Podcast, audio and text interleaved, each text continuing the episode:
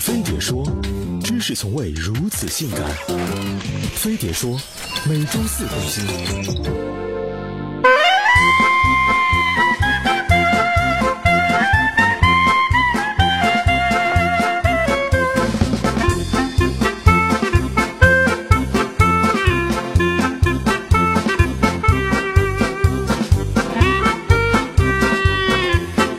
新成立初期，政府为促进农村经济发展，解决农民生产和生活问题，于一九五四年七月成立了中华全国供销合作总社，也就是供销社。虽然比赶集高端了不少，但也不是有钱任性想买就能买的，只能国家有啥咱买啥。城里的画风又是怎样的？一九五五年九月二十五日，北京王府井百货大楼作为新中国第一楼正式开业。开业当天，日销售额达三十点九万元。要知道，当时人民币的最大面值仅为十元，七八十元的月薪已经算中上等水平了。王府井百货大楼的开业，让中国百货业进入国营时代。但在计划经济时期，百货商店数量有限，以保证生活日用品的供给为主，很多东西有钱也买不到。同年，粮票正式发行，全国人民进入以物易物二点零时代。到一九六一年，市场凭票供应的商品达到了一百五十六种。那时，几乎所有生活用品都要凭票，就连月经带也要凭票来换。直到一九九三年，有钱没票活不了的粮票时代才落下大幕。改革开放以后，在各路个体经营户和国际倒爷的通力协助下，物资匮乏了几十年的中原大地，仿佛进入雨季的东非大草原，充满了勃勃生机。久旱逢甘露的人民群众手握人民币，把眼光瞄向了每一个可以挥洒人民币的地方。电视购物首先进入老百姓的视野。内地第一个购物节目于一九九二年在广东省珠江频道播出。电视购物发展至今，从早期的胸罩内裤到现在的海陆空，可谓种类齐全。再加上主持人二十多年如一日操着港台腔，大过鸡血般声嘶力竭的。没有听错，还有最后几分钟哎，你还等什么哎？你还犹豫什么？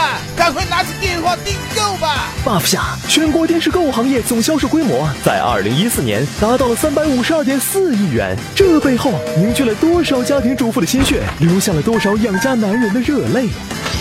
进入二十一世纪，随着宽带的普及，网购渐成主流，也成为了八零九零后的主要消费方式。据统计，八零后每月网购三点五次，月均网购消费七百一十八元；九零后也不甘示弱，每月网购二点九次，月均网购消费五百二十七元。二零一四年，以八零九零后为主的全国一点五六亿城市网购者，每人年均网购花费达四千三百三十一元。同年，中国网购市场交易规模达到二点八万亿元。网购如此火爆，也拉了快递公司一把。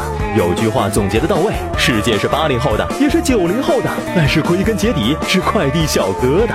随着可支配收入的飞速增长，天朝子民不再满足于电视和网络，他们本着走出去的战略，纷纷把消费战场转移到境外。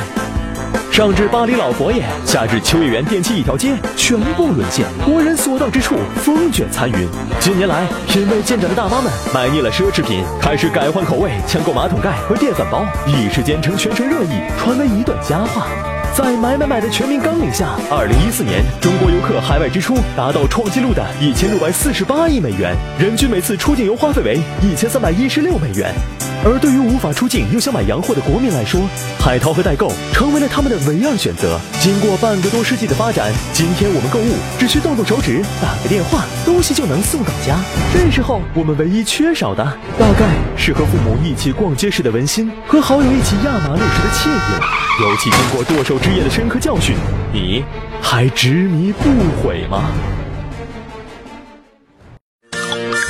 小小的人儿啊，是个穷逼，天天就爱穷开心啊，一摸土豆啊，一脸干净啊。嘻嘻哈哈，我们穷开心。刚刚毕业进社会，心里想的特别美。三年行业小新贵，五年迎娶白富美。可事实很惭愧，理想基本都高追。月入三千小穷鬼，不够交房租水电费。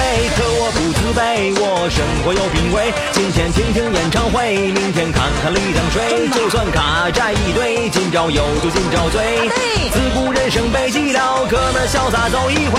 小小的人儿啊。是个穷逼呀，我只吃过双十一呀，没有女朋友，哎，淘宝买去啊，嘻嘻哈哈，我们穷开心。